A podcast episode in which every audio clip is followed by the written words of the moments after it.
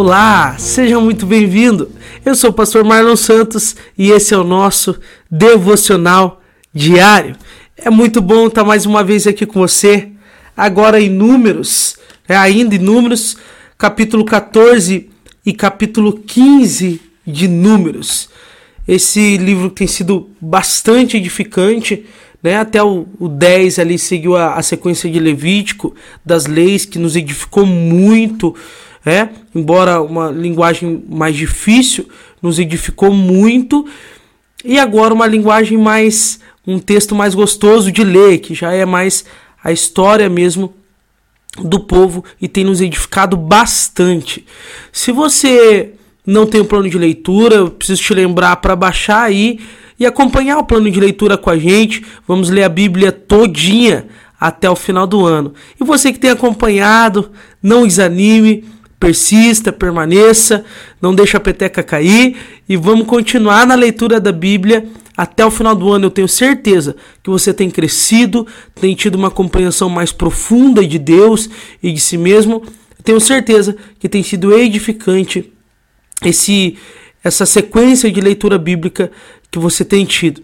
Bem? Então, se você já leu capítulo 14 e 15 de Números, vamos para devocional. Se você não leu ainda, pausa aí esse podcast, pausa essa devocional, leia o capítulo 14 e 15 de Números com calma, tranquilo, tranquila. Faça as anotações que você entendeu, faça as anotações que você é, é, trouxe para sua vida, aquilo que Deus está ministrando ao seu coração. E depois disso, vamos para o nosso devocional de hoje.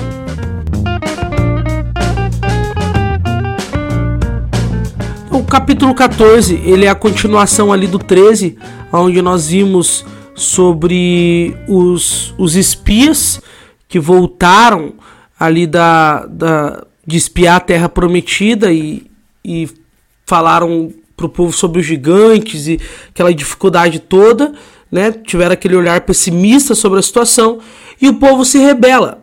O povo se rebela contra Moisés, o povo povo entra ali, irmãos, num, num colapso mesmo, né? Então o povo começa a, a, a reclamar, a falar mal mesmo de Moisés. Moisés e Arão, para você ter uma ideia, eles, eles colocam a, a cara no chão, eles se escondem, né? Eles se sentem ali humilhados por aquele povo. E o povo começa a, a dizer, né? Você vê ali no, no início do capítulo 14, o povo começa a dizer: Ah, se a gente tivesse morrido no Egito, né? Ou mesmo aqui no deserto. Ah, nossos filhos vão ser escravizados. Eles começam a, a murmurar de novo, a reclamar mesmo, né?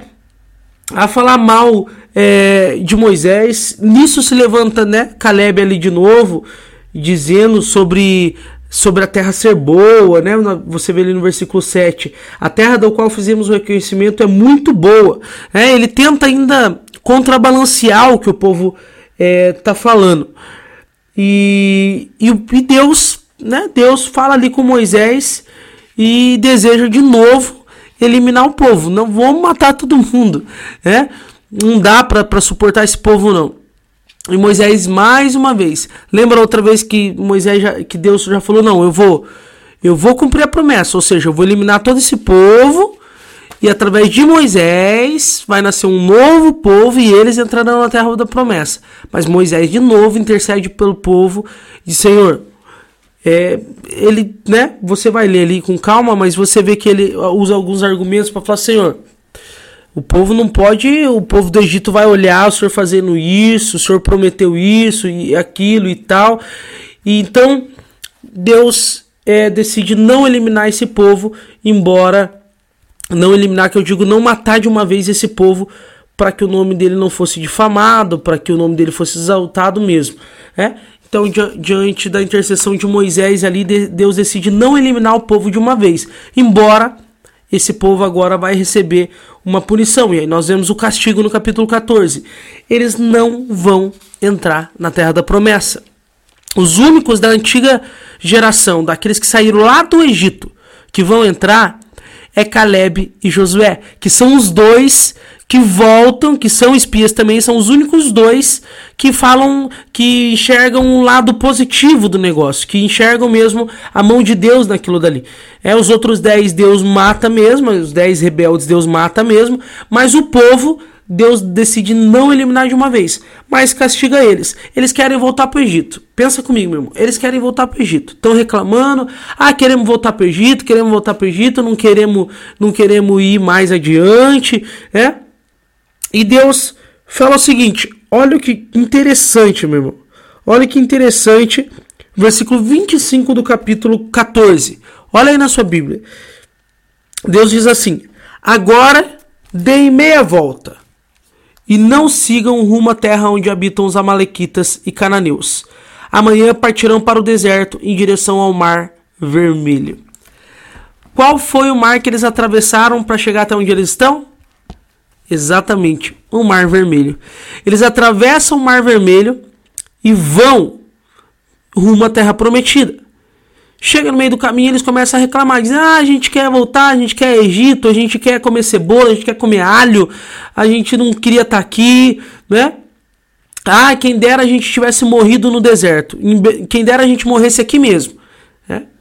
E Deus acaba não matando o povo tudo de uma vez, porque por causa dos argumentos que Moisés utiliza ali, porque Moisés intercede pelo povo. Então, Deus decide não matá-los de uma vez.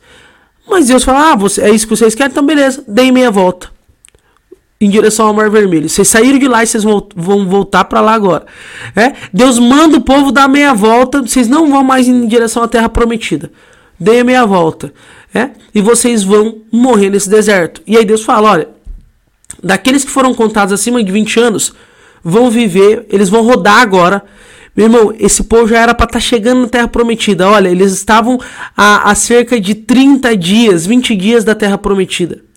E agora eles vão ficar 40 anos. Deus, tá, Deus fala aqui nesse capítulo que eles vão ficar 40 anos rodando nesse deserto. Por quê? Até morrer toda a geração antiga, toda essa galera murmuradora aqui que só fica reclamando e quer voltar para o passado, pra, quer voltar para o passado, quer voltar atrás.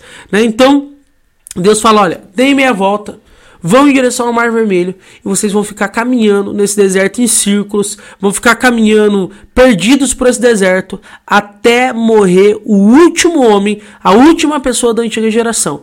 E só vai entrar os seus filhos, vocês acharam que iam ser escravizados, é eles que vão entrar na terra prometida.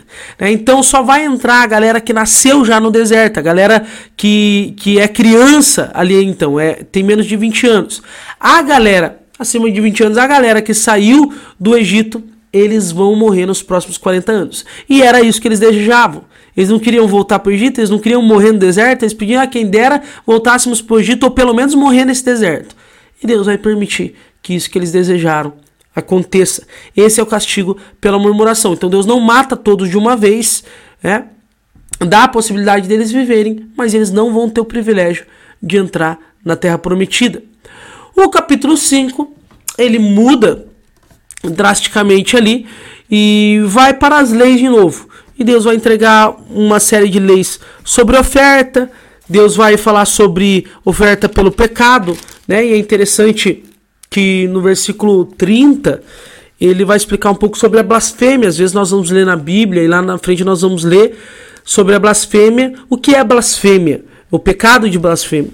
É? E Deus fala aqui o, o, pecado de blasfêmia, ele, ele não é um pecado cometido, ah, foi um acidente. Ah, pequei sem querer. Ah, acabei pecando, eu peço perdão. O pecado de blasfêmia, ele é cometido por alguém arrogante, que conhece a Deus, ou seja, alguém que sabe é, a, qual é a vontade de Deus, sabe o que, que Deus quer, sabe quem é Deus e mesmo assim deseja fazer o contrário. Mesmo assim deseja fazer o contrário e trata a Bíblia, a palavra de Deus, com desprezo. Né? Então, de propósito, versículo 31 diz que é aquele que de propósito faz contra, algo contrário à vontade de Deus. De propósito, que sabe que está fazendo errado e quer fazer o errado. Isso é uma blasfêmia. Você está indo contra aquilo que Deus falou que não era para fazer. E Deus tá, você está fazendo, sabe como você olha aquilo que está errado, como uma criança fazendo pirraça, sabe que está errado, e quer fazer do mesmo jeito, né? Então isso é uma blasfêmia. Você está indo contra a palavra de Deus. Você está desprezando o que Deus fala. Toda vez que você faz algo premeditado, pensando, não, eu vou fazer isso, independente se é pecado, você está desprezando o que Deus fala. Está olhando para a palavra de Deus e estou nem aí. Vou fazer do mesmo jeito. Né? Esse era um pecado, né? É o pecado de blasfêmia que é citado bastante também lá no Novo Testamento, inclusive é, contra o Espírito Santo, nós vamos ver no Novo Testamento que não há perdão, mas isso é um assunto para uma outra hora. Então aqui há os castigos, castigo por quem não guarda o sábado, né? E ah, há também a instrução das franjas nas roupas. Isso é muito interessante, meu irmão. Ali o, o capítulo 15 ele termina com a instrução das franjas na roupa. Então eles colocariam franjas ali com fio azul na, na, na borda das suas roupas, né? para que todas as vezes que eles olhassem essas franjas, essas bordas, eles se lembrassem de que eles deveriam obedecer a palavra de Deus. Né? Então ele diz assim ó, no versículo 39: Quando vocês olharem para as franjas, vocês lembrarão dos mandamentos do Senhor e cumprirão. Assim não serão infiéis, seguindo os desejos do coração de vocês e dos olhos de vocês. Então, é, não havia nada de especial na franja. É, foi apenas uma forma que Deus encontrou de que o povo conseguisse lembrar o tempo todo: nossa, eu preciso. Não posso seguir o meu coração, porque o coração do homem é enganoso, a Bíblia vai dizer. Não posso seguir o meu coração, não posso seguir o meu desejo, preciso fazer a vontade de Deus, o que a palavra de Deus diz. Né? Então foi uma forma que Deus encontrou do povo lembrar que precisava obedecer a palavra de Deus e não era para seguir o próprio coração. Nós somos assim. Nós precisamos estar lembrando o tempo todo, né? Que precisamos, não podemos seguir as nossas emoções, nosso coração, os nossos desejos. Né? E nós é, temos que sempre trazer a memória, lembrar, não, eu não posso ir por aqui, eu tenho que ir por ali. E Deus fez uma forma de que o povo sempre lembrasse no seu dia a dia. Né? Então, olhando para o capítulo 14, capítulo 15 de Números, o que eu e você podemos aprender? A primeira coisa que podemos aprender, a primeira verdade que me salta aos olhos e que, que realmente mexeu muito com o meu coração ao ler esse texto, foi a seguinte verdade: pare de olhar para trás. Eu vi muito nítido Deus ministrando isso aqui nesse texto. Pare de olhar para trás. Esse povo, meu irmão, o tempo todo, não é de agora, não é desse momento, né? O tempo todo fica olhando para trás. Tempo todo querendo comer o alho do Egito, a cebola do Egito, a casa do Egito, a carne do Egito. Ah, quem dera estivéssemos no Egito. O tempo todo eles estão olhando para trás. Irmão, quando a gente fica olhando muito para trás, a gente perde o que vem pela frente. Quando a gente fica tão apegado ao passado, ah, mas porque antes era assim, ah, porque no passado era assim, a gente perde muito de viver o que Deus tem pra gente lá na frente. E também, quando a gente não sabe o que quer, quer as duas coisas ao mesmo tempo, não sabe o que quer, a gente acaba ficando sem nenhuma. Esse povo queria o Egito, mas estava caminhando em direção à terra prometida mas o coração deles não estava na terra prometida, ainda estava no Egito. Isso fez com que eles perdessem. Eles não tinham nem o pão, nem o, o, o, a, o alimento do Egito, a moradia do Egito, e ficaram também sem a terra prometida. Meu irmão, eu não sei, eu não sei como está a sua vida, como está o seu coração, mas você precisa fazer uma escolha. Ou você deseja o Egito, ou você deseja Canaã. Ou você quer viver sua antiga vida, ou você quer viver no lugar onde Deus quer que você esteja, que é a terra prometida. É? Irmão, se você ficar entre os dois e tentando os dois, você vai ficar sem nenhum. Sabe, às vezes a gente fica dividido entre viver conforme o mundo dita e viver o que Deus tem para nós. E quando nós queremos viver os dois, nós acabamos não desfrutando, por assim dizer, de tudo que o mundo tem para nós, porque vamos sempre ficar com a consciência pesada. e também, também não vamos desfrutar da terra prometida e nem vamos entrar na terra que Deus tem para nós. Por quê? Porque você nunca vai experimentar o melhor de Deus, porque você está dividido entre dois mundos e Deus não quer ninguém dividido. Né? Então, ou você tá com o coração em Cristo, ou você não tá. E, e aí você acaba não desfrutando o melhor da vida com Deus. Por quê? Porque teu coração ainda está dividido entre viver no mundo, viver o passado, viver as coisas antigas e viver as coisas novas. Assim você não vive nem as coisas antigas e nem as novas intensamente. Por isso que tem muita gente que fala: Nossa, eu tô tanto tempo na igreja e não vivo isso e não vivo aquilo. Porque o coração ainda está dividido. É, então, pare de olhar para trás, meu. Faça como Paulo. Eu deixo para trás eu deixo né, tudo que para trás fica e prossigo para o alvo da soberana vocação em Cristo Jesus. Em segundo lugar, ouça conselhos. Meu irmão, olha que interessante esse texto.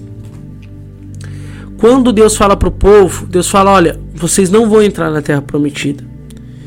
Meu irmão, às vezes as pessoas acham que Deus ele brinca quando fala: Não, aqueles que vivem longe de mim não vão entrar, aquele, aqueles que, que não me reconhecem como Senhor não entrarão, mas haverá um dia em que não tem possibilidade mais não, né? Então não escolheu a Cristo, não vai entrar.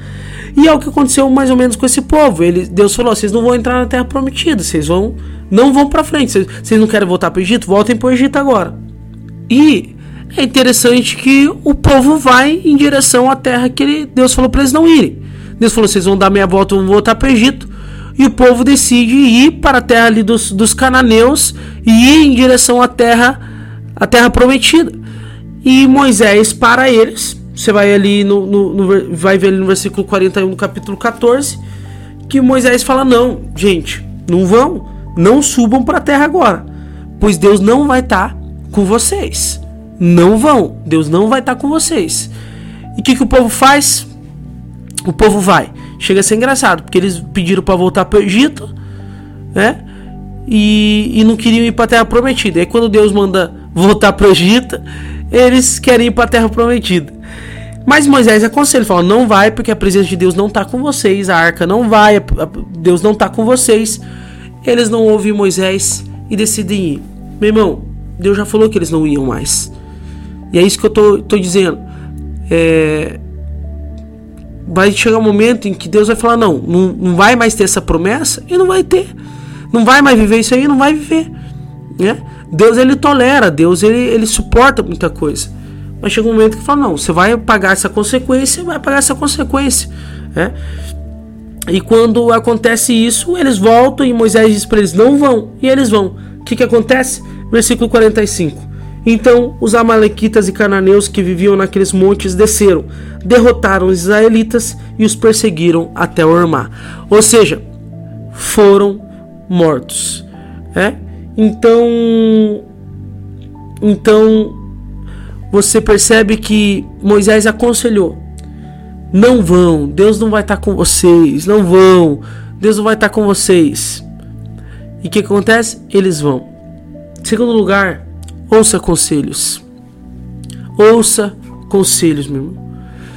É, às vezes a gente a gente dá muita cabeçada porque as pessoas falam pra gente, pessoas, homens, mulheres de Deus que conhecem a palavra de Deus, nos instrui. E mesmo usando a Bíblia, a gente fala: "Não, mas vai ser diferente". Não, mas Deus está comigo. Irmão, nós precisamos ouvir mais conselhos. Quantas cabeçadas eu dei na minha vida. Quantas coisas que, poxa, eu queria ter mudado do meu passado e do meu passado recente. Mas não tem como mudar, já foi. Mas eu fui instruído antes. Antes de colher o que eu plantei, alguém já tinha me aconselhado a não plantar. Cara, não vai por esse caminho, não vai desse jeito, não vai para lá, não faz assim. É, Deus não vai estar tá contigo, Deus não aprova, não vai dar certo. E ainda assim a gente faz e acaba só batendo a cabeça, né? E muita gente, eu vejo muita gente que às vezes a gente instrui pela Bíblia, né? Falou, olha, isso é, é, normal na Bíblia acontecer. As pessoas falam, não, mas Deus falou, às vezes coloca até Deus no meio. Ah, mas eu sinto no meu coração, é, o coração do homem é enganoso. É, é ah, mas, nossa, eu sinto, sinto de ir para lá. É, sinto de fazer isso, sinto de fazer aquilo, sinto que essa pessoa é de Deus, sinto que é assim. É, e o nosso coração é enganoso. E quando a gente olha para a Bíblia, a gente fala, oh, mas a Bíblia sempre é assim, não tem como dar diferente. Não, mas eu sinto. Mas a Bíblia é a Bíblia, a palavra de Deus é a palavra de Deus. E aí a pessoa faz mesmo depois do conselho e só dá cabeçada. Meu irmão, Deus ministrou muito aqui na palavra ao nosso coração sobre essas duas verdades. Pare de olhar para trás e ouça mais. Ouça mais. E quando a gente fala ouvir conselho, não é escutar, é ouvir. É escutar e realmente seguir aquele conselho. Siga conselhos, meu irmão. Olhe para quem está te aconselhando. Era Moisés aqui, um homem usado por Deus. Olha para quem está te aconselhando. É uma mulher de Deus, é um homem de Deus, é alguém que conhece a Bíblia. Siga esse conselho, por mais doloroso que seja. Evite dar cabeçadas. Evite a consequência. Amém? Então quero te convidar a fazer duas orações nesse momento. A primeira oração é dizer: Senhor, tira o Egito do meu coração. Sabe por que esse povo estava sempre olhando para trás, meu irmão? Porque eles tinham saído do Egito, mas o Egito não tinha saído do coração deles. Eles ainda desejavam muito as coisas que eles tinham abandonado. E às vezes eu e você, e eu sei como é isso. Às vezes nós já deixamos algumas coisas, já deixamos o mundo, mas ainda o nosso coração deseja algumas coisas de lá. Seja o pecado, seja os ambientes, seja uh, o jeito não cristão de reagir às coisas. Às vezes ainda o nosso coração deseja coisas que são do mundo, coisas que são do Egito. O Egito aqui representa o mundo. E Deus já nos tirou de lá. E nós já não estamos mais lá. Mas ainda o nosso coração está lá. Ainda o Egito está dentro do coração do povo. Ainda às vezes o mundo está dentro do nosso coração. E eu quero te convidar a orar hoje dizendo: Senhor, tira o Egito do meu coração. Eu não quero ficar pensando: ah, se eu não fosse crente. Ah, se eu tivesse lá no passado ainda. Ah, se eu pudesse. Meu irmão, vamos orar hoje para Deus tirar o Egito do nosso coração. Em segundo lugar, segunda oração, eu quero te convidar a orar dizendo: Senhor, me ajuda a ser mais sábio. Me ajuda a ser mais sábio. A Bíblia diz que na multidão de conselheiros há sabedoria. E para ser mais sábio, precisamos ouvir mais. Não fazer as coisas por nossa própria inteligência e sabedoria, mas ouvir pessoas que possam nos instruir também. E não só escutar, mas ouvir mesmo. E seguir conselhos. Que você possamos orar dizendo: Senhor, me ajude a ser mais sábio e a ouvir mais a partir de hoje. Então, em primeiro lugar, tira o Egito do meu coração, Jesus. Em segundo lugar, me ajude a ser mais sábio e ouvir mais a partir de hoje. Esses são os dois ensinamentos. Deixa o Egito sair do nosso coração e vamos ser mais sábios vamos escutar mais a partir de hoje. Que Deus te abençoe. Tenha aí o seu momento de oração, refletindo nessas duas verdades. E até amanhã, até o próximo capítulo, até a nossa próxima devocional.